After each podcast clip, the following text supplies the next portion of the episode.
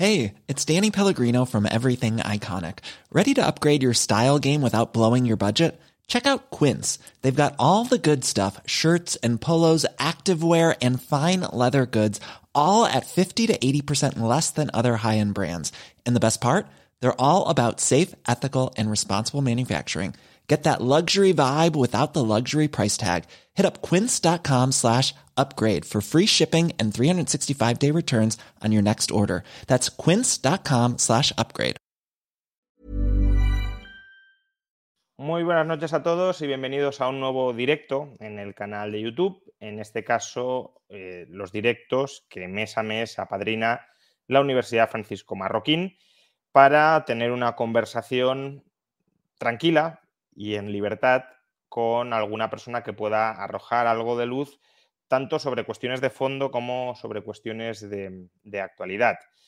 La Universidad Francisco Marroquín es una universidad creada en el año 1971 en Guatemala, que desde hace ya algunos años tiene también sede en, en España, concretamente en Madrid. Es una universidad que desde sus mismos estatutos aboga por promover una sociedad de individuos libres y responsables, que es algo de lo que cada vez, por desgracia, estamos más lejos en, muchas partes, o en la mayor parte de Occidente y también en España, ni libres ni responsables.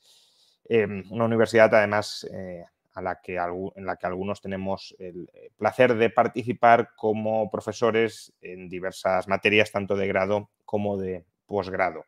Universidad, ya os digo, que tiene sede en Madrid, en la calle Arturo Soria 245 y, bueno, pues también como forma de agradecimiento por este apadrinamiento mensual de las entrevistas, eh, os recomiendo no solo que visitéis su página web por si estáis interesados en algún título, simplemente para curiosear en qué consiste esta universidad y qué ofrece, cuanto, si tenéis ocasión, pasaos físicamente por la sede porque os recibirán sin ningún tipo de problemas.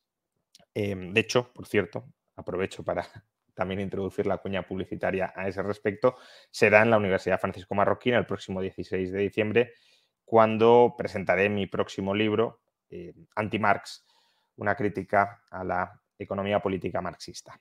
Y dicho esto, pues hoy vamos a hablar también de otro libro, em, no solo de eh, un libro, pero también de un libro, Vamos a hablar sobre la situación fiscal de España, si podemos considerar que España es un infierno fiscal tanto por el fondo cuanto por la forma, es decir, tanto por la cantidad de exacción tributaria que sufren los españoles, cuanto por el procedimiento y por la indefensión a la que se enfrentan esos españoles frente a la administración.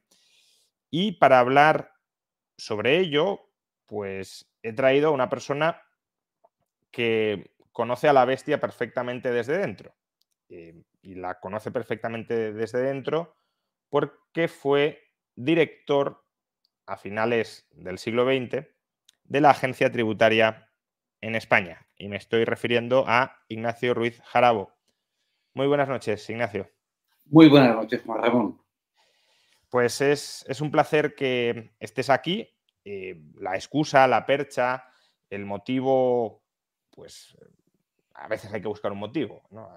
En realidad el motivo es que, en ti mismo ya, ya, es interesante entrevistarte, pero el, motivo que lo puede justificar es que acabas de publicar un libro que se llama Impuestos o Libertad, eh, si lo puedes eh, mostrar, porque creo que lo tienes por ahí. Que es un libro que se publica eh, por la editorial eh, La Gaveta, eh, de nuestro amigo conjunto Antonio Salazar. Antonio Salazar, para quien no lo conozca, pues es un, periodista y editor liberal como tantos que harían falta en, en España. Y bueno, el título, por cierto, el libro lo podéis, si lo queréis adquirir, lo podéis encontrar enlazado en la descripción de esta, de esta entrevista, en la caja de descripción de esta entrevista. Eh, el libro parece, el, título del libro parece llamativo viniendo de un exdirector de la agencia tributaria, ¿no? Porque plantea una disyuntiva, o impuestos o libertad, como si no pudiese haber libertad con impuestos. Exactamente a qué te refieres, porque al final tú has estado al frente de esa maquinaria de, obtención de recaudación a costa de los ciudadanos. Em, luego hablaremos de, tu etapa y la contrapondremos con lo que se hace hoy, pero de entrada, ya digo, parece sorprendente que alguien que ha estado ahí luego plantee esa disyuntiva. ¿En qué sentido la planteas? el título es llamativo y en parte eso se buscaba, pero yo creo que el título no es sino la descripción de una verdad objetiva. Es decir, el impuesto, por definición, es algo que se nos impone y se nos exige coactivamente. ¿Y de qué manera? ¿no? Además, eh, por tanto, efectivamente, cada vez que se realiza un acto para exigir, para imponer o para exigir impuestos, se está restringiendo la libertad individual. Esto es incuestionable, ¿no? Eh, a más impuestos, por tanto, hay menos libertad y a la contra, menos impuestos hay más libertad. Por tanto, la disyuntiva es eh, incontestable. ¿no? Eso no quiere decir que eh, yo defienda la inexistencia de impuestos, porque como tantas otras facetas de la vida en común, la organización de la vida en sociedad o en comunidad exige restricción a los derechos individuales. Así ocurre con las normas de tráfico, así ocurre con las normas de urbanismo, etc. Lo que ocurre es que al ser una restricción a la libertad, se trata de que se nos exijan los impuestos estrictamente necesarios, los eh, estrictamente eh, inevitables, cosa que no es así. Desgraciadamente, eh, el fisco español y cada vez más tiene una tendencia a aumentar de forma sucesiva y, progresiva lo que se nos exige y, por tanto, es hora de que efectivamente nos revelemos e intentamos poner, intentemos poner un coto a esta exigencia excesiva. Em, precisamente sobre esto último te quería preguntar. Hemos conocido que en el año 2021 se ha producido un incremento eh, verdaderamente brutal, muy superior al del país, a los, al que se ha vivido en países de nuestro entorno, del el peso de los ingresos del Estado sobre el PIB, que de alguna manera pues te mide o es una de las formas de medir, eh, a lo mejor incompleta, pero sí es una de las formas, uno de los indicadores que te, que te mide cuántos recursos está extrayendo el estado de la, sociedad. Em, me interesa tanto que me hagas un diagnóstico de por qué se ha producido esto, cuanto que de alguna manera me traces una perspectiva de hacia dónde vamos, porque si el, si, si el extractivismo estatal va en aumento año tras año. Es verdad que algunos años retrocede un poquito, pero si, miramos en los últimos 20, la tendencia es claramente al alza. Em, ¿Hasta dónde llegaremos? Es decir, ¿hacia dónde se orienta España en ese extractivismo impositivo? Bueno, escuchando a nuestros gobernantes, eh, yo creo que no hay límite.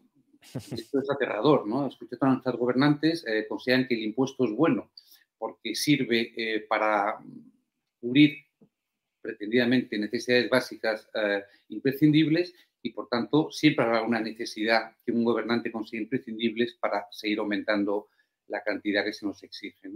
Por tanto, la, coyuntura es aterradora. ¿no? ¿Por qué ha subido tanto en los últimos 14, 16 meses la presión fiscal en España? Bueno, por la suma de tres cosas. Una, se nos suben, se nos han subido todos los impuestos, todos.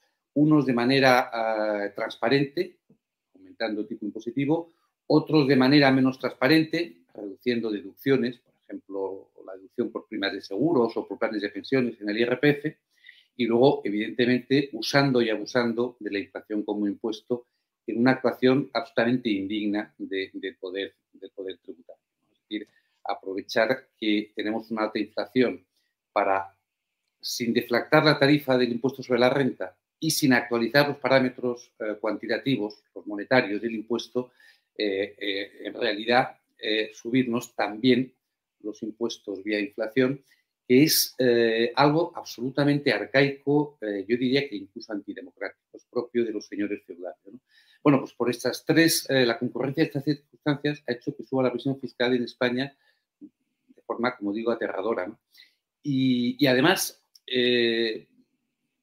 respondiendo todo a un objetivo eh, planteado de forma explícita, que es que debía igualarse la presión fiscal española con la presión fiscal de los países de nuestro entorno, Francia, Alemania, Italia, etc.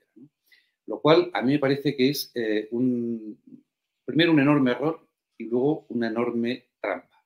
Un enorme error porque nadie está obligado a cometer los errores del vecino, de entrada.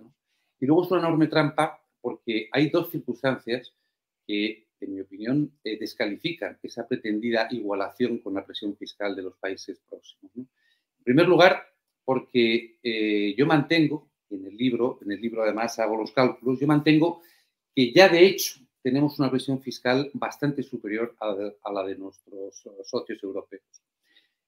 ¿Quiénes? Aquellos que sí pagamos impuestos.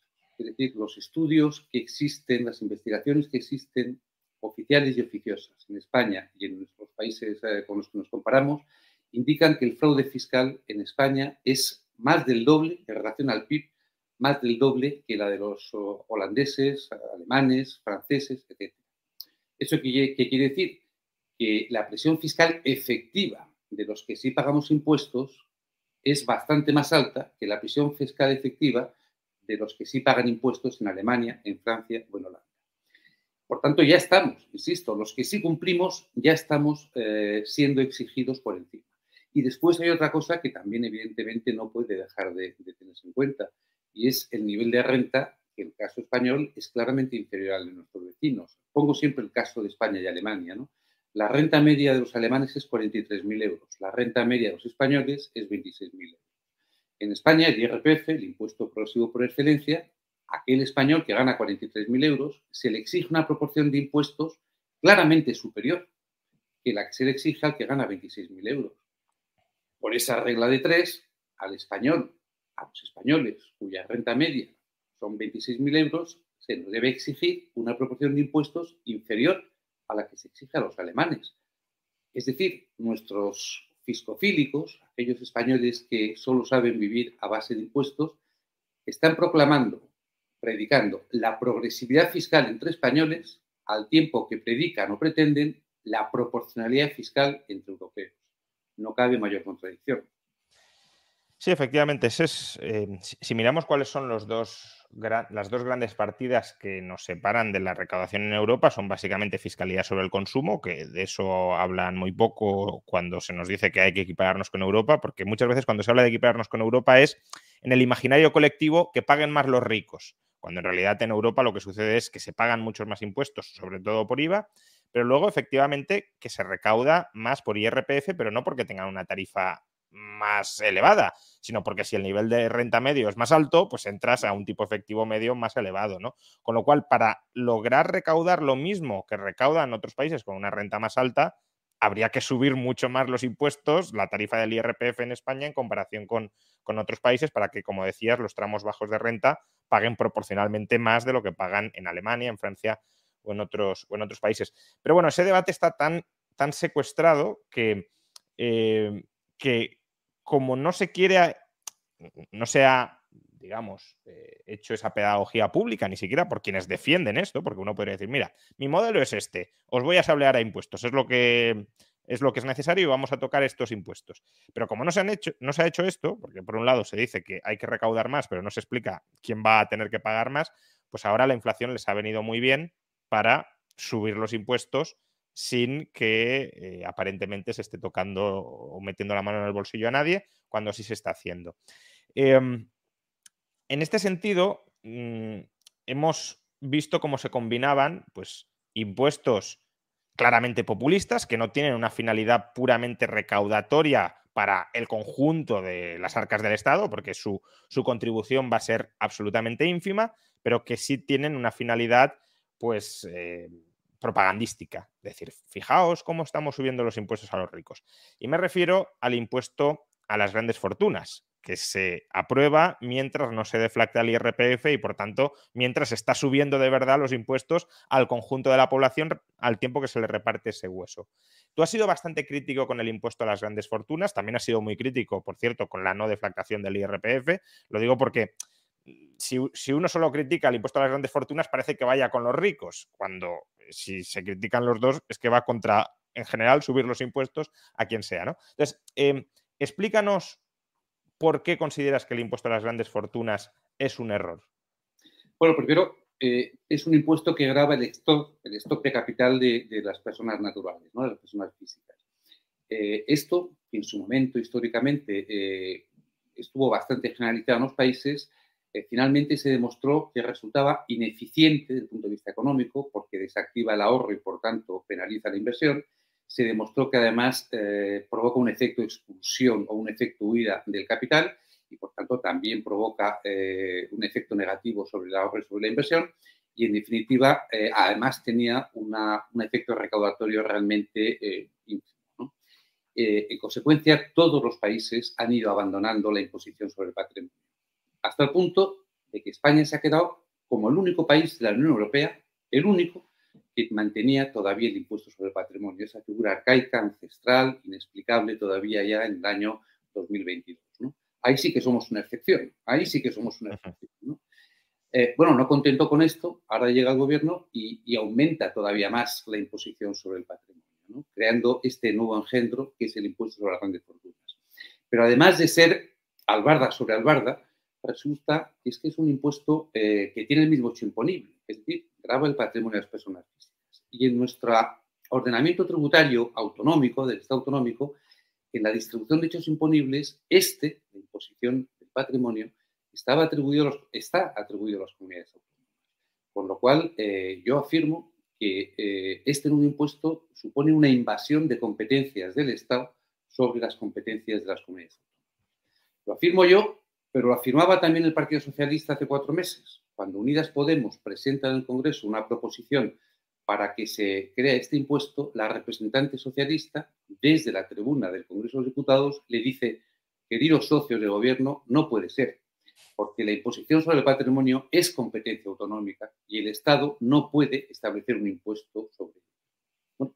cuatro meses después, lo que entonces creían y afirmaban que no se podía hacer, ahora resulta que lo hacen levantando la bandera de una supuesta progresiva. Eh, y además, la forma de articularlo con el impuesto sobre el patrimonio, pues es un acto de bandolerismo salvaje. Y, lo voy a explicar de forma muy sencilla. Es decir, eh, el impuesto sobre el patrimonio está bonificado en algunas comunidades autónomas. Madrid desde hace tiempo, Andalucía más recientemente. Entonces, lo que pretende hacer el, gobierno, según presentado su proyecto, es decir, bueno, yo como voy a grabar lo mismo en el nuevo impuesto que en el antiguo, el impuesto sobre el patrimonio, solo que con un tipo impositivo más alto, lo que voy a hacer es deducir, deducir eh, por doble imposición del nuevo impuesto, de la cuota del nuevo impuesto, la cuota pagada en el anterior. Deduzco en el impuesto sobre grandes fortunas la cuota que se haya pagado en el impuesto sobre el patrimonio. Claro, yo madrileño que tengo una bonificación por la Comunidad de Madrid, no voy a pagar ese impuesto. Y entonces lo que la Comunidad de Madrid me bonifica va a llegar la agencia tributaria y se la va a quedar se apropia la agencia tributaria del importe que a mí me ha bonificado la agencia tributaria. Insisto, esto ni en Sierra Morena. Y además los bandoleros de allí lo hacían con más gracia y se jugaban la vida. A mí me parece que es eh, un acto de vandalismo fiscal absolutamente injustificado, salvo, efectivamente, por lo que bien decías tú, Juan Ramón, antes, eh, y es eh, un acto de propaganda de pretender justificar el avasallamiento fiscal general diciendo, mira, pero a los más ricos les voy a meter más la mano en el bolsillo todavía, ¿no? Es decir, es una forma, en cierto modo, de exculpación de, lo que está siendo un, auténtico agresividad fiscal progresiva en este país.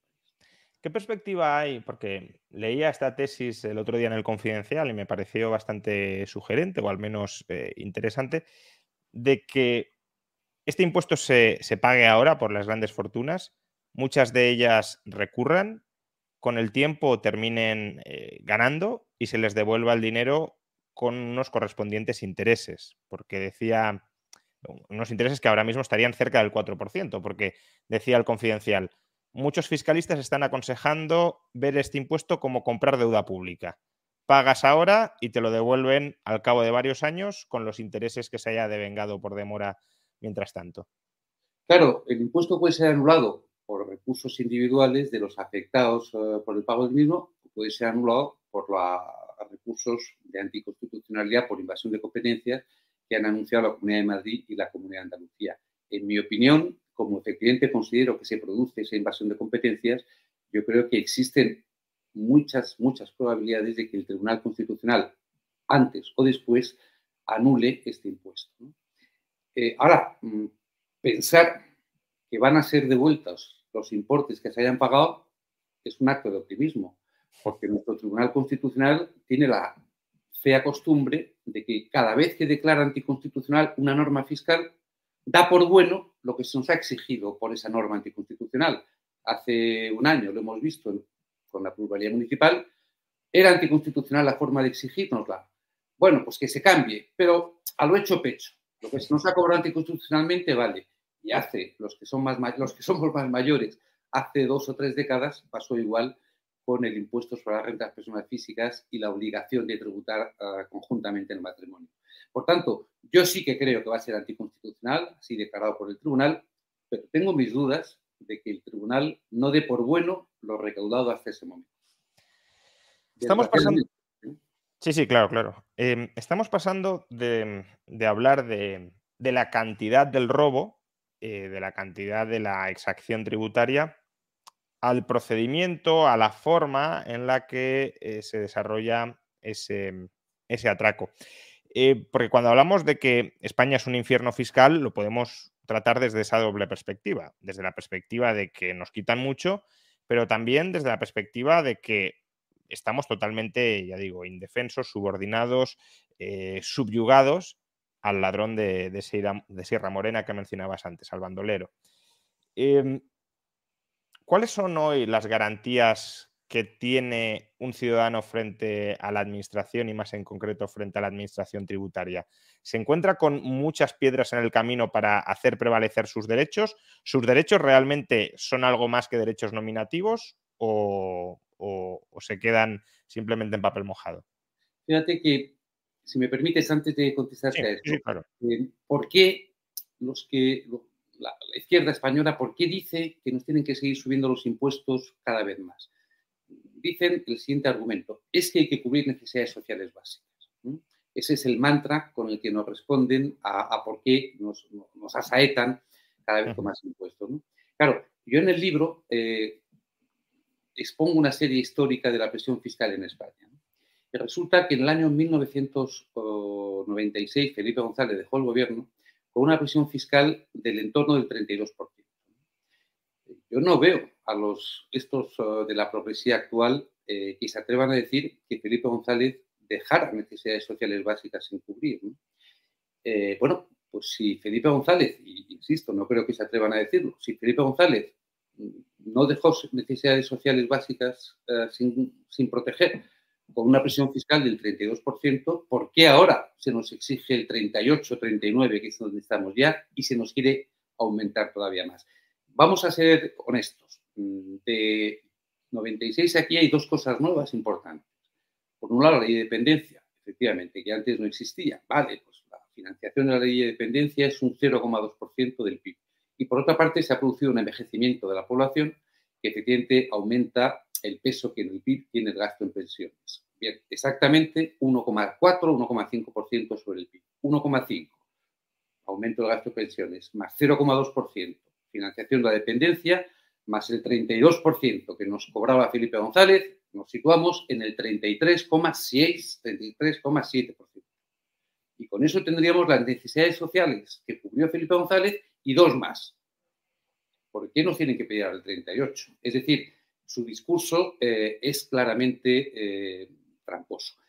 Dicho esto, voy a responderte a, efectivamente a cómo se nos exigen los impuestos. Se nos exigen mucho, pero además de aquella manera.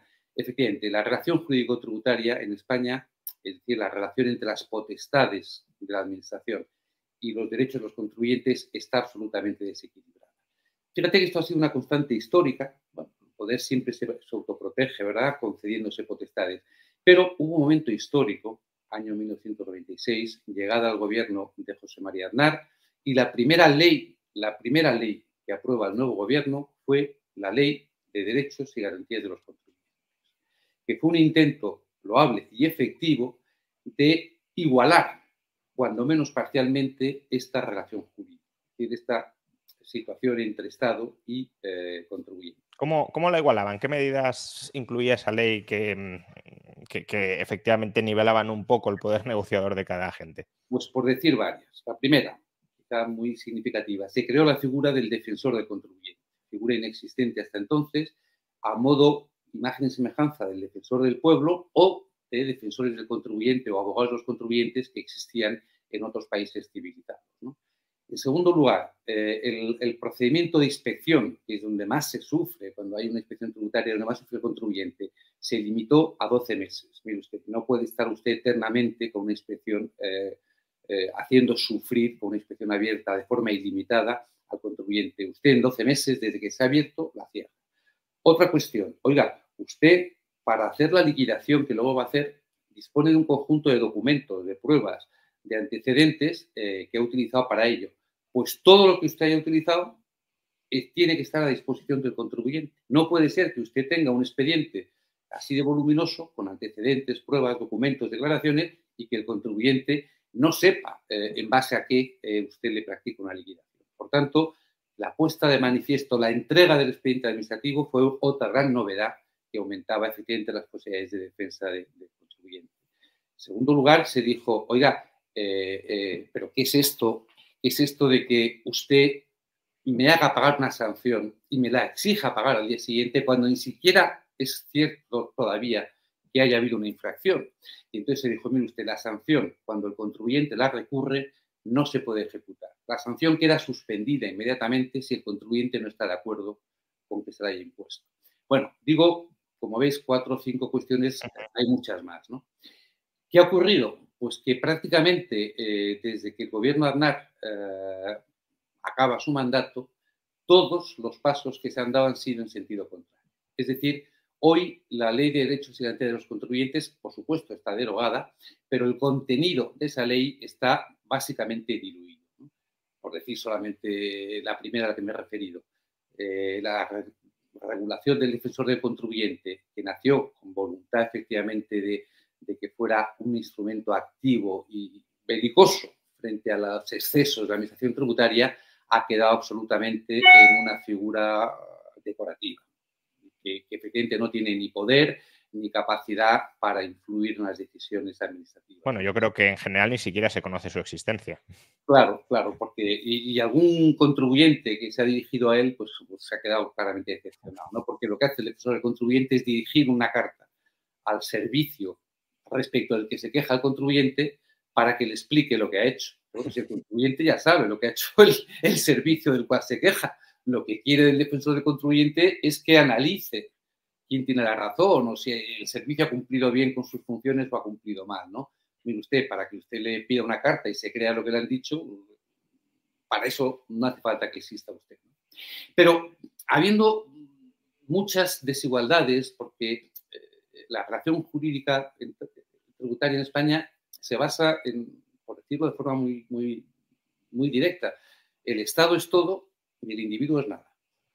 Es así de claro. Yo siempre pongo el ejemplo más sangrante, ¿no?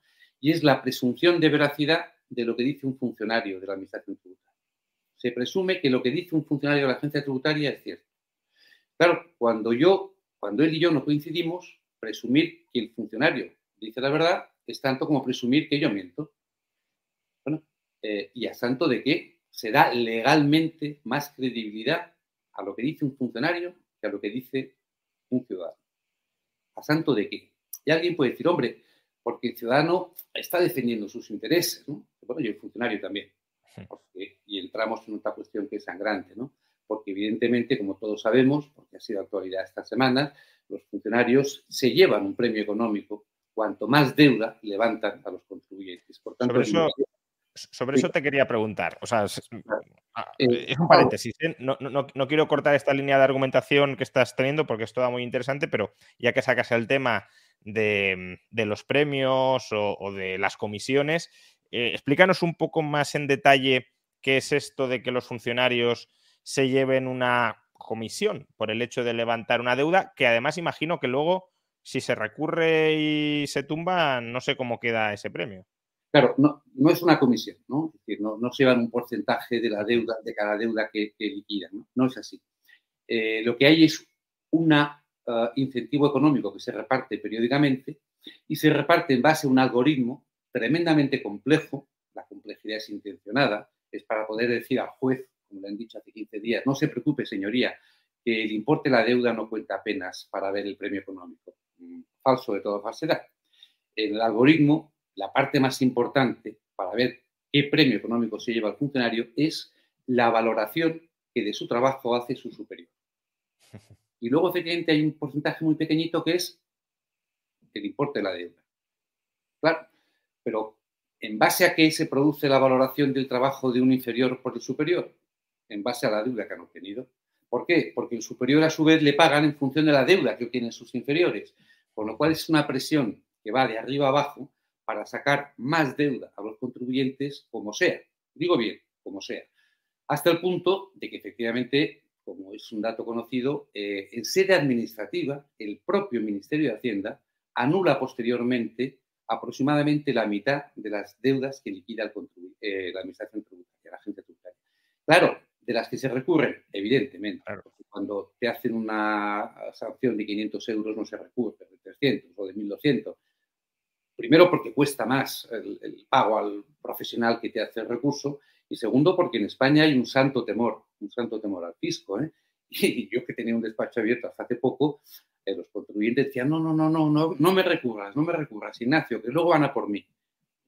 Eso funciona en la sociedad española. Entonces, entre el miedo al recurso y el coste del recurso, pues solamente se recurren las cantidades, los importes ciertamente significativos. E Ignacio, ¿hasta qué, ¿hasta qué punto ese temor está justificado? Quiero decir, ¿hasta qué punto la idea de que si tú te enfrentas con el fisco y le ganas, el fisco luego te la tiene jurada y puede volver contra ti? Es decir, eh... Here's a cool fact. A crocodile can't stick out its tongue. Another cool fact. You can get short term health insurance for a month or just under a year in some states. United Healthcare short term insurance plans are designed for people who are between jobs, coming off their parents' plan, or turning a side hustle into a full time gig. Underwritten by Golden Rule Insurance Company, they offer flexible, budget friendly coverage with access to a nationwide network of doctors and hospitals. Get more cool facts about United Healthcare short term plans at uh1.com. Hey, it's Paige DeSorbo from Giggly Squad. High quality fashion without the price tag? Say hello to Quince. I'm snagging high end essentials like cozy cashmere sweaters, sleek leather jackets, fine jewelry, and so much more. With Quince being 50 to 80% less than similar brands. And they partner with factories that prioritize safe, ethical, and responsible manufacturing. I love that. Luxury quality within reach. Go to quince.com slash style to get free shipping and 365 day returns on your next order. Quince.com slash style. Hiring for your small business? If you're not looking for professionals on LinkedIn, you're looking in the wrong place. That's like looking for your car keys in a fish tank. LinkedIn helps you hire professionals you can't find anywhere else, even those who aren't actively searching for a new job but might be open to the perfect role. In a given month, over 70% of LinkedIn users don't even visit other leading job sites. So start looking in the right place. With LinkedIn, you can hire professionals like a professional. Post your free job on linkedin.com slash people today. Por, por, porque las leyes deberían ser, o, o las leyes supuestamente están para no caer bajo el despotismo de las personas. Son normas generales e imparciales que, aunque las aplique un superior, no puede o no debería poder manosear arbitrariamente con ellas. ¿Hasta qué punto esto es así? No, eh, ese santo temor, como estamos diciendo, en general, prácticamente casi siempre es infundado. ¿no? Es decir, no hay represalias eh, por parte de la agencia tributaria a quien se atreva a recurrir sus actos de liquidación. Otra cosa, otra cosa, y ahí no diría lo mismo, es cuando alguien que se siente que ha sido especialmente perjudicado por actuaciones ilegales, declaradas ilegales finalmente, de los funcionarios o de algún funcionario, se atreve después a ir, digamos, judicialmente contra el funcionario. Es decir, cuando alguien hace una querella, por ejemplo, contra un funcionario, ahí sí que el santo temor a la agencia tributaria está justificado, porque ahí sí que hay una actuación después eh, absolutamente corporativa en defensa de ese funcionario que ha sido demandado o querellado contra el demandante o querellante. Eh, yo siempre, cuando alguien, cuando algún cliente me ha venido diciendo, fíjate, me acusaron de delito fiscal eh, me han hecho pasar las de Caín, siete años después eh, he sido absuelto porque era infundada la acusación, ahora quiero ir contra el inspector que me acusó. Yo ahí siempre he recomendado no lo hagas, no lo hagas, no lo hagas. Alguna vez no se me ha hecho caso y bien arrepentido está de haberlo hecho. ¿no? Pero insisto, es un caso especial. Es decir, cuando se va, digamos, judicialmente contra un funcionario. El hecho de recurrir los actos de liquidación eh, no tienen consecuencias, más allá efectivamente de, lo que es procedimentalmente sustentar un recurso. Em, quiero profundizar sobre esto. Eh, primero, ¿qué pasa con los premios cuando esas deudas posteriormente eh, pues, se anulan? ¿no? Y en segundo lugar, has dicho que no hay represalias, pero esto sigue siendo cierto, por ejemplo, con personajes famosos. Por ejemplo, todos tenemos, creo, en la cabeza el caso de Xavi Alonso, eh, no tanto porque haya represalias personales, sino porque hay una inquina en, intentar doblegarlo y en intentar vencerlo, quizá con, una intención ejemplarizante frente al resto de la población. Y luego, y, también em, eh, yo recuerdo, y creo que muchos otros recordarán, durante la etapa de Montoro al frente del Ministerio de Hacienda, hubo ciertas insinuaciones hacia ciertos colectivos, actores, periodistas, de, bueno, cuidado con lo que ustedes van diciendo, que a ver si, si encontramos algo. ¿Esto hasta qué punto es así? Es decir, ¿hasta qué punto un político puede instrumentalizar la agencia tributaria para destrozar a una persona? Venga, pues respecto a los premios, efectivamente, eh, sucede encima que cuando aquella deuda por la que un funcionario, varios funcionarios, se llevaron un premio económico. Aquella deuda es años después anulada, bien por los propios tribunales administrativos del Ministerio, bien por los jueces y tribunales de lo contencioso administrativo, nadie le exige al funcionario que devuelva el premio. Es decir, eh, el premio es, la, la, ganancia del premio es irreversible, jamás debe devolverse. Con lo cual, el, incentivo claro es a intentar crear todas las deudas tributarias posibles, porque yo inflo, inflo mi retribución mm, complementaria por esta vía y luego, aunque lo tumben, que ya es difícil porque muchos no se atreven a recurrir, como decías, pero aunque haya muchos que se atrevan y lo tumben, yo no devuelvo el dinero. El mecanismo es perverso. El mecanismo es perverso y no se puede asegurar, no se puede asegurar que en base a ello se produzcan intencionadamente liquidaciones ilegales, pero tampoco se puede asegurar lo contrario. Nadie puede decir que, dado que eso existe, no pueda provocar que se produzcan voluntariamente liquidaciones ilegales. Yo creo que eh, no es razonable que ese mecanismo siga funcionando así y la agencia tributaria, en mi opinión, está obligada éticamente a cambiar el sistema de incentivo de Respecto a las amenazas, eh, bueno, aquellas actuaciones que además yo creo que se hicieron desde la tribuna del Consejo de Diputados fueron, absolutamente desafortunadas, ¿no? Pero yo creo que afortunadamente eh, la organización interna de la agencia tributaria impide, impide que pueda haber ese tipo de eh, direccionamiento del mecanismo de los sistemas de control de la agencia tributaria. ¿Por qué? Porque nunca dependen de una sola persona. Es decir, para que un contribuyente sea inspeccionado, tiene que haber una confluencia de voluntades, aparte de unos datos objetivos, todo funciona mediante eh, programas eh, informáticos y demás, pero además una concurrencia de voluntades. Nunca una persona sola puede decidir que se inspecciona un contribuyente. Tiene que haber una concurrencia de voluntades.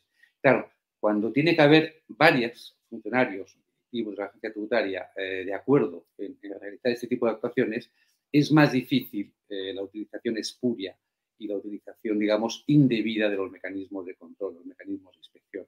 Yo creo, no digo que no se haya podido producir en alguna ocasión, pero yo creo que ese eh, no es precisamente un riesgo al que nos enfrentemos, lo cual no quita para que aquellas declaraciones fueran absolutamente ignominiosas. Y casos como el de Xavi Alonso, que gana. claro, eh, el caso de Xavi Alonso, así objetivamente hablando, eh, es que es un tema, claro, evidentemente a la agencia tributaria no le interesa perder ese caso, pero no tanto por el, importe de lo que estaba dirimiéndose, sino porque se trata de una situación, la, la utilización de sociedades por parte de personas físicas, artistas, deportistas, para facturar, donde estaba ganando todos los casos en la vía contenciosa administrativa. En la vía contenciosa administrativa lo estaba ganando. Y en la vía penal no se llegaba nunca al juicio, porque hay casos conocidos, ¿no? Cristiano Ronaldo, eh, Messi, etcétera, donde se llegaba al pacto antes del juicio. Con lo cual, la situación para la agencia tributaria era magnífica. Es decir, eh, en vía contencioso administrativa estoy ganando, me dan la razón los tribunales, y en vía penal eh, los contribuyentes me dan la razón el día antes del juicio. Xavi Alonso tuvo el atrevimiento, el valor, el coraje de ir a juicio. Y ganó. Y aquello, eh, evidentemente, suponía romper el discurso triunfador, el discurso triunfante de la agencia tributaria. Yo pienso que más es por esto, por lo que recurrió en dos ocasiones la agencia tributaria intentando revertir el criterio de la sentencia. Perdió. Por tanto, en vía penal, Xavi Alonso ganó. Lo cual ahora, fíjate qué situación tan, tan, tan extraña. Eh, el mismo caso, si la agencia lo considera solo infracción administrativa, eh, iría por vía contencioso y ganaría la agencia tributaria. Si la agencia tributaria considera que es delito fiscal, iría por vía penal y perdería la agencia tributaria. Eh, bueno, esto puede llevar a dos cosas, a que finalmente el Supremo tenga en la sala que unifica criterios de, dos jurisdicciones, tenga que, que, desempatar, o bien que la agencia tributaria no lleve más estos asuntos por vía penal ante el riesgo de perderlos y a pesar de que el importe pueda ser muy elevado, reconduzca siempre los temas a, infracción administrativa, a la vía contenciosa, donde hasta ahora está ganando. Pasa que, claro, el riesgo de, ir por el procedimiento penal es entrar en la cárcel, que no es eh, poca cosa. Tremendo. De ahí el coraje, el coraje y la valentía de Xavi Alonso. Ahí, eh, fíjate que yo en, lo que es el procedimiento creo que no se puede achacar nada a la agencia tributaria. Otra cosa son rumores, nada más que rumores que hay sobre presiones que han existido fuera del procedimiento eh, al propio abogado de Xavi Alonso. Pero como son rumores, eh, yo no me voy a hacer eco de ellos, ¿no? Pero sí que hay rumores en el mundo de la abogacía madrileña respecto a que no hubo un comportamiento especialmente ético eh, con el abogado de Xavi Alonso.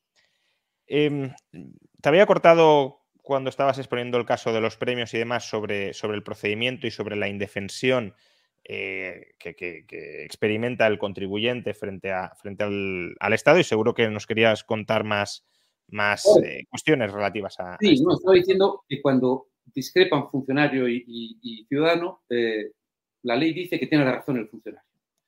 Luego ciudadano que recurra y que espere siete años a ver qué dicen los tribunales. Claro, pero entre medias, entre tanto, la deuda ya es ejecutiva. Es decir, que es exigible y por tanto ha de ser pagada. Y si no la puedes pagar, llega la agencia tributaria eh, y de forma inclemente usa y abusa de las potestades que tiene en materia recaudatoria. Evidentemente, pues como sabemos es o me pagas en plazo, pero no ya la, deuda que yo digo que no, me, que no me pagaste, debiendo pagar, sino también la sanción que te pongo y también los intereses de demora. Eh, y si no me pagas todo esto, en un plazo además relativamente corto, pues yo te embargo. ¿verdad? Y una vez que te embargo, pues si eres un ciudadano normal, te lo hacen pasar mal. Pero si eres un empresario y te embargan las cuentas bancarias, pues, pues te han dificultado enormemente tu operativa. Y si te embargan los saldos de clientes, pues han matado tu empresa, ¿verdad? Porque no hay, no hay, nadie quiere efectivamente operar con alguien que tiene eh, embargo de la agencia tributaria. Y eso está sucediendo en la realidad, Juan Ramón. Yo conozco, eh, he sido asesor fiscal de empresas que han tenido que liquidar por no poder hacer frente a la deuda con la agencia tributaria y porque la actuación recaudatoria de esta les han impedido seguir funcionando. Años después ganaron el, el, litigio, pero ya la empresa había cerrado, ya los empleados habían ido a la calle y evidentemente el empresario recuperó dinero, pero la empresa, la actividad empresarial, el instrumento de creación de riqueza y de empleo en este país eh, había sido asesinado por este funcionamiento de la agencia tributaria. Me dicen, cuando yo digo esto, me dicen, oye, oye, pero fíjate, hombre, que esa presunción de veracidad de lo que dice un funcionario eh, eh, existe en muchos otros ámbitos de, lo que es el orden, la ordenación de la vida en común, ¿no? Te pone una multa a un policía de tráfico y también tiene presunción de veracidad. Sí, hombre, sí. Pero no es lo mismo que se dé presunción de veracidad a una multa de 50 euros a que se dé presunción de veracidad a una exigencia una exigencia de, eh, puede llegar a ser de millones de euros por parte de la agencia tributaria que, como digo, acaba efectivamente con, con, la vida de, muchas empresas. Por tanto, yo creo que... además con el, con, el, porcentaje de recursos ganados frente, frente a esos casos, ¿no? Efectivamente. Si dijeras, no, es que casi nunca pierde la agencia tributaria, pues bueno, a lo mejor tendría algún sentido esa presunción de veracidad, aunque generaría incentivos perversos. Pero bueno, estadísticamente tendría algún sentido, pero sí, si la mitad de las veces la pierdes, pues hombre, la mitad de las veces no mucha veracidad tendrá. ¿no? Ramón, cuento en el libro, os pongo en el libro el último, lo que fue mi última actuación profesional, antes de pasar a la vida de, a la situación, condición de, jubilado. Eh, era un empresario, tenía un pequeño grupo de pequeñas empresas, al cual se le pedían, se le acusaba de haber cometido 15 delitos fiscales. 15. Se le exigían 37, se le pedían 37 años de cárcel. 37. Y se le exigían 12 millones de euros. Eh, te puedes imaginar el shock, shock cuando recibe la acusación, eh, el shock que supuso aquello para el empresario. Ha estado siete años, siete años de Via Crucis, en el cual sus empresas, te puedes imaginar, que han ido completamente al garete. Eh, su vida personal también, su salud física y mental también, y evidentemente su economía absolutamente quebrada porque sus empresas se han ido al garete y por los gastos de su defensa, ¿verdad? A los siete años eh, ha sido absuelto de los 15 delitos. Absuelto de los 15 delitos. Claro, ¿quién le resarce a este eh, ciudadano de los siete años de Via Crucis que ha pasado? ¿Quién le resarce de las pérdidas económicas? ¿Quién le resarce de la pérdida de su salud física y mental? ¿Y qué responsabilidad tiene el inspector que realizó las acusaciones? El fiscal que las hizo suyas y el abogado del Estado que las apoyó. ¿Qué responsabilidades se les exigen al inspector de Hacienda, al abogado del Estado y al fiscal? Ninguna. Ninguna, Juan Ramón. Ninguna. A mí me parece que eso no es propio de un Estado de Derecho. Y en esa situación, evidentemente, acusar le sale gratis. Acusar les sale gratis. Y encima ganan dinero. Eh, o cambiamos o acabamos efectivamente con este estado de cosas, o evidentemente yo creo que eh, no entraremos nunca, en mi opinión, en lo que es eh, el club de las democracias avanzadas. Y entonces, ¿qué habría que hacer? Em, porque yo las únicas propuestas que escucho con respecto a la agencia tributaria es inflar mucho más el personal. Es convertir a los técnicos en inspectores o al menos que los técnicos eh, tengan potestades similares a las de los inspectores y por tanto multiplicar la capacidad de, de inspección y de sanción preventiva contra los contribuyentes españoles. Además de hacer cada año un nuevo una nueva ley con un nuevo plan de lucha contra el fraude eh, y además medidas todas que si a juzgar por lo que dicen los estudios sobre la dimensión del fraude fiscal en España han resultado un absoluto fracaso, porque el fraude fiscal en España sigue estando entre el 20 y el 25%, según los estudios oficiales y oficiosos, que es donde estaba hace 15 años.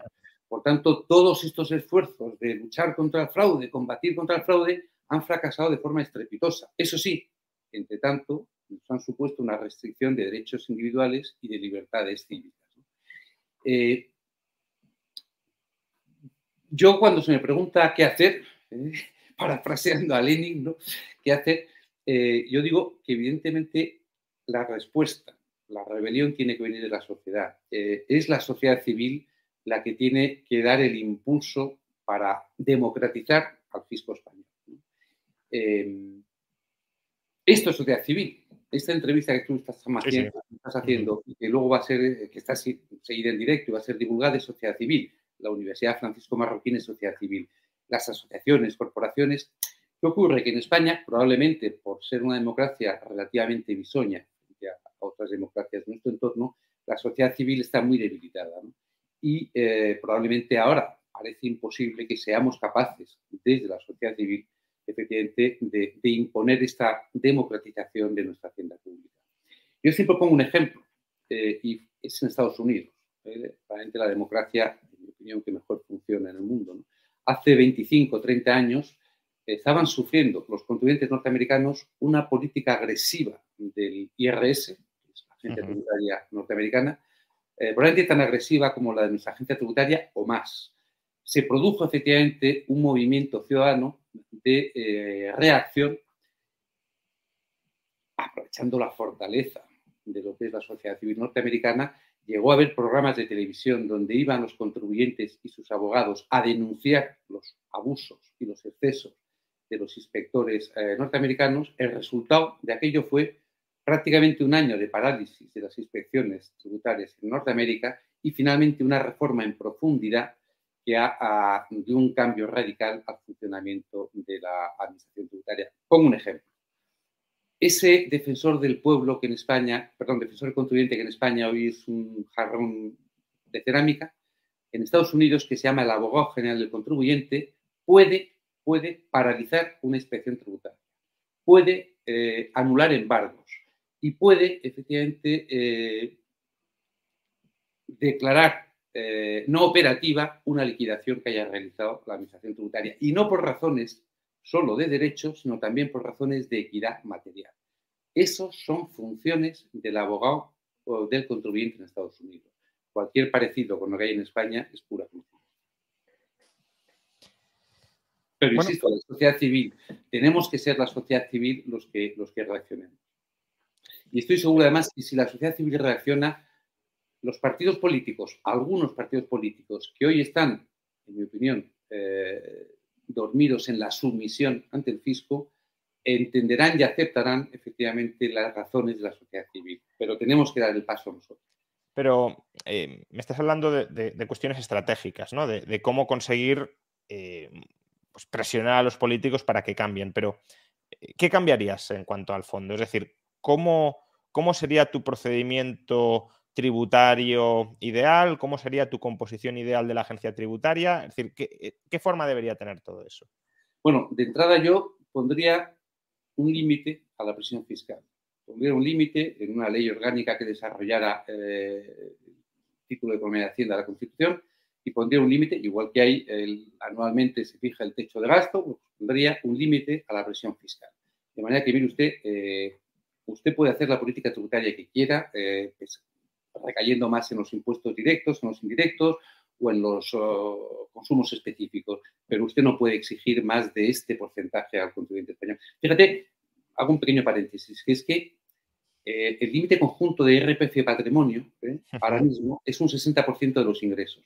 En el libro blanco de los expertos de María Jesús Montero quieren que suba al 70%. Es decir, que solamente por dos impuestos eh, se puede llegar a pagar hasta el 70% de los ingresos. Añade a eso el IVA, de lo que te queda, añade el IVA en un 21%. Si haces alguna adquisición patrimonial, transmisiones patrimoniales y añade los impuestos locales, el IBI, impuesto de circulación, etcétera, bueno, es que se puede llegar a pagar hasta el 85-90% de los ingresos. Eso no puede ser. Hay que ponerlo. En, en, Suecia, en su momento, se llegó a pagar más del 100%.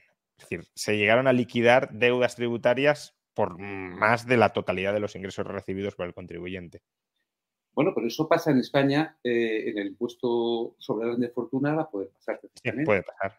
Puede pasar perfectamente. Y eso, bueno, hemos tenido durante 11 años vigente en España el famoso régimen sancionador del modelo 720, los bienes en el exterior, donde se te exigía hasta el 120% del valor del bien que se te había olvidado incluir en una declaración de carácter informativo. ¿no? 11 años está vigente en España, ¿eh? con los dos gobiernos, 11 años. Y ha sido finalmente el Tribunal Europeo de Justicia el que ha dado, efectivamente, el que nos ha puesto a nuestro poder fiscal y a nuestro poder judicial en su sitio. Porque en esos 11 años ni un solo juez tuvo a bien plantear la cuestión prejudicial. Juan Ramón, ni un solo juez. Ni el Tribunal Constitucional tampoco tuvo a bien plantear la cuestión de anticonstitucionalidad. Pero bueno, a lo que íbamos respecto a poner un límite, evidentemente, a lo que se nos puede exigir eh, vía impuestos. Y después, desde el punto de vista del procedimiento, pues yo rescataría la Ley de Derechos y Garantías de 1996, la actualizaría y, desde luego, eh, iría efectivamente al corazón de la desigualdad, que es la creación jurídico-tributaria. Porque tú, en, el libro, dices que, esa ley nivelaba algo eh, el desequilibrio, pero tampoco lo eliminaba. Entonces, sí, sí, habría, que ir más, habría que ir más allá de esa ley. Claro. Fíjate, hablando de cosas más concretas, por ejemplo, hoy los tribunales económico-administrativos eh, son un atasco absoluto. Te puedes tirar tres años y además es que mientras no acabes esa vía no puedes ir al, a un juez de verdad, ¿no? Y al final te puedes tirar siete años. ¿Para cuándo en España estamos dispuestos a poner en marcha el arbitraje? El arbitraje para resolver conflictos entre administración tributaria y contribuyente. Es una experiencia que está funcionando en Portugal, que está funcionando en otros países próximos a nosotros. ¿Por qué no intentamos eh, ponerlo en marcha como medio, efectivamente, de evitar que un contribuyente tenga que esperar siete años eh, a que se resuelva eh, su litigio con la agencia tributaria? Pues el arbitraje es un mecanismo que podría ser efectivamente rápido y que además daría paso efectivamente a un equilibrio entre los que han de decidir, porque en ese colegio arbitral estarían representantes de los sindicatos, de las organizaciones patronales, de los catedráticos de universidad, en definitiva, de la sociedad civil. También habría funcionarios, pero habría una representación paritaria de administración tributaria y de sociedad civil. Es una cuestión en concreto que yo creo que es absolutamente necesario, no conveniente, necesario poner en marcha. Desde luego, la presunción de veracidad a la que me he referido antes debería desaparecer, o si no, que desapareciera la ejecutividad de la deuda. Bueno, yo presumo que lo que usted dice es verdad, pero la deuda, mire usted, mientras esté pendiente de que un tribunal decida, esa deuda no se puede exigir. Vamos a garantizar que no se produzca eh, un alzamiento de bienes, vamos a garantizarlo, pero usted no me puede embargar por una deuda que no sabemos si es deuda o no es deuda. Fíjate, Juan Ramón, yo otra cosa que quitaría prácticamente es las medidas cautelares. Fíjate que me duele que fui yo el que impulsé que se adoptaran eh, en la, en la Ley General Tributaria la posibilidad de adoptar medidas cautelares. ¿Qué es una medida cautelar? Es cuando antes, antes de que haya una deuda, ni siquiera la deuda que dice la agencia tributaria, es decir, cuando se inicia una inspección, el primer día te pueden ya embargar tus bienes o derechos, ¿no? Por si acaso, por si acaso sale una deuda.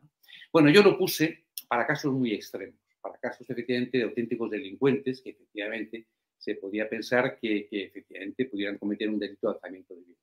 Con una serie de requisitos, solamente lo tenían que autorizar el delegado especial, etcétera, por un plazo limitado de tiempo y demás. Hoy, el embargo cautelar te lo aplica cualquier funcionario de la inspección de Hacienda, cualquier funcionario de la inspección de Hacienda, y además lo aplican con una frecuencia inusitada. A mí me parece que desde luego habría que eliminar, digo así de claro, eliminar las medidas cautelares adoptadas por la agencia tributaria, eliminarlas radicalmente. Eh, podríamos seguir poniendo más ejemplos, ¿no? pero te he puesto tres casos para, que veas por dónde, en mi opinión, deberían ir la, ese reequilibrio de potestades y derechos. Pues bueno, hay algunos que están preguntando ahora en el chat que quién es Ignacio, que les gusta, les gusta cómo habla. Eh, Ignacio Ruiz Jarabo, em, pues fue director de la agencia tributaria en España entre el año 98. Eh, ¿Desde qué año? al 2001. 98-2001. Eh, bueno, pues eh, fijaos qué diferencia entre tener a una persona así al frente de la agencia tributaria, es decir, aun cuando la agencia tributaria sea el mal, pues mejor que haya alguien que sea consciente de, lo peligrosa que es esa herramienta e intente de alguna manera domarla desde dentro, ¿no? Eh, qué diferencia entre tener a una persona así o, tener mm, pues a alguien que, vea a la agencia como, como un medio para hacer el bien saqueando a la sociedad, que es, por desgracia, lo que me temo que, prevalece. Fíjate, pero es que en la época aquella, en la época cuando yo fui directivo de la agencia tributaria, primero director de recaudación y luego director general, fíjate que había tres ejes. La política fiscal del de gobierno de Aznar eran tres ejes. Una, bajar impuestos. Hoy, como hemos explicado antes, no hace más que subirlos. Otra era, efectivamente, reequilibrar eh, la relación jurídico-tributaria hoy no hace más que efectivamente aumentar las potestades y además abusar de esas potestades frente y aplastar al individuo. El Estado es todo, el individuo es nada. Y la tercer eje de entonces era la vocación de servicio público a los contribuyentes. Nosotros pusimos en marcha todo en la informatización de la agencia para efectivamente eh, poder dar las borradores de declaraciones, para poder dar las citas previas. Todo ese proceso de mejora del servicio al contribuyente eh, se puso en marcha, era el tercer eje de aquella política. Hoy eh, los ejes de la actual política fiscal es subir impuestos, desequilibrar la relación jurídico-tributaria y aumentar el control y el atosigamiento a los contribuyentes. Es que es completamente antagónica. Por eso yo fui, y fui bien satisfecho y orgulloso, directivo de aquella agencia tributaria, y hoy no me reconocería eh, ni siquiera como probo funcionario en esta. Pues muchísimas gracias, Ignacio, por, acompañarnos en esta hora de, entrevista. Em, lo recuerdo. Sí. me das dos minutos. Claro, adelante. Fíjate, es que vuelvo, una cosa que me obsesiona es la obsesión con la que se nos dice que hay que cubrir las necesidades sociales básicas y que por eso hay que pagar más y más impuestos. ¿no? Y siempre se olvidan eh, de que el gasto público, el gasto para esas necesidades básicas se puede eh, hacer de una manera más eficaz. Tanto me obsesiona la obsesiva utilización de eh, ese mantra por parte de la izquierda que he estudiado un caso para poderlo explicar y divulgar, que es el Servicio Público de Educación, en dos comunidades autónomas, que son las que he comparado, Comunidad de Valencia, Comunidad de Madrid. Vamos a ver cuánto y cómo se gasta. La Comunidad de Valencia destina 5.500 millones de euros al Servicio Público de Educación. La Comunidad de Madrid, 5.000. Solo, entre comillas, solo 5.000. Es decir, Valencia gasta más que Madrid. Claro, si tenemos en cuenta que Madrid somos bastante más los madrileños que los valencianos, pues el gasto per cápita es todavía más, más uh, distante. En Valencia se gasta per cápita 1.100 euros en educación, la Comunidad de Madrid gasta 750 euros en educación. Valencia gasta más que Madrid. Es objetivo, es un dato estadístico. Según el mantra de la izquierda, la educación en Valencia sería mucho mejor que la educación en Madrid. Vamos a ver. Informe PISA. Informe PISA. En todas las materias objeto de evaluación, los alumnos de Madrid salieron mejor evaluados que los alumnos de Valencia. En todas las materias. Coeficiente de multidisciplinar de calidad del Instituto Nacional de Estadística. La calidad de la educación en Madrid está por encima de la media nacional. La calidad de la educación en la Comunidad de Valencia está por debajo de la media nacional. Informe anual de Save the Children, que lo que mide no solamente es calidad en la educación, sino también equidad en la educación, porque tiene en cuenta eh, el dinero destinado y el interés eh, manifestado en atender, por ejemplo, eh, becas de comedor o becas para actividades complementarias, etc. Bueno, pues Madrid es, según Save the Children, la segunda mejor comunidad autónoma de España en equidad en la educación. Valencia es la decimosegunda. Conclusión. ¿Valencia gasta mucho más que Madrid? Sí. Madrid gasta mucho mejor que Valencia. Por tanto, no es necesario gastar más, lo que hay que hacer es gastar mejor. Incluso gastar menos y, que gasten los ciudadanos, ¿no? Que, muchas veces em, se pretende quitarnos o arrebatarnos eh, la capacidad de gestión sobre ámbitos cruciales de nuestra vida cuando no existe mucha justificación para ello, porque uno puede decir el Estado tiene que gastar para que aquellas personas que no tienen recursos eh, o que no tendrían recursos si no se los quitara yo a través de impuestos, no, no, pudiesen aún así acceder a la educación o a la sanidad, etcétera. Pero a personas que si les bajas los impuestos tienen recursos para escoger su educación, su sanidad, etcétera, ¿por qué has de estar metiéndole la mano en el bolsillo a uno para dárselo a otro al que también le has metido la mano en el bolsillo? Em, lo dicho, Ignacio, muchísimas gracias por, acompañarnos. Ha sido, yo creo que, eh, tanto por el, contenido como por, la experiencia personal en el sector público, en el sector privado, una entrevista muy, muy reveladora, muy, muy iluminadora. Y, nada, una vez más, enséñanos eh, tu libro porque eh, seguro que hay, hay, gente que. Mm, Impuestos o Libertad de eh, la Gaveta Ediciones. tenéis el link, de todas formas, para quien lo quiera adquirir, el link a, Amazon en la caja de la descripción del vídeo. Y la editorial, la editorial ha contribuido con un grafismo magnífico a la portada, ¿verdad? Yo creo que cuando lo vimos... la portada es muy bonita, sí, sí, sí. sí. La Estatua de la Libertad atacada por, por, el, buitre, por el, buitre, fiscal, ¿no? Un buitre que no tiene por qué representar a nadie en concreto, sino a la institución, aunque muchas veces también eh, podría representar a algunos ministros de Hacienda o ministros de Hacienda. ¿no? Em, lo he dicho, muchísimas gracias, Ignacio. Em, a ver si, hay ocasión de volverte a, traer, a lo mejor en alguna, en alguna tertulia sobre, sobre actualidad, eh, bueno, pues económica, con tintes claramente fiscales, que, que será un placer tenerte por aquí. Encantado, a vuestra disposición, Juan Juan. Muchas gracias. Pues nada, eh, lo dicho, un fuerte abrazo, Ignacio, y muchas gracias a todos por habernos acompañado en esta hora de muy interesante entrevista. Nos veremos, por cierto, todavía no lo he anunciado, este próximo martes con otra entrevista, en este caso sobre inversión, sobre la situación de los mercados financieros, sobre hacia dónde va la bolsa y de dónde viene. Pero esto en los próximos días. Hasta entonces, pues eh, aguardad y nos Hey, it's Paige DeSorbo from Giggly Squad. High quality fashion without the price tag. Say hello to Quince. I'm snagging high-end essentials like cozy cashmere sweaters, sleek leather jackets, fine jewelry, and so much more. With Quince being 50 to 80% less than similar brands.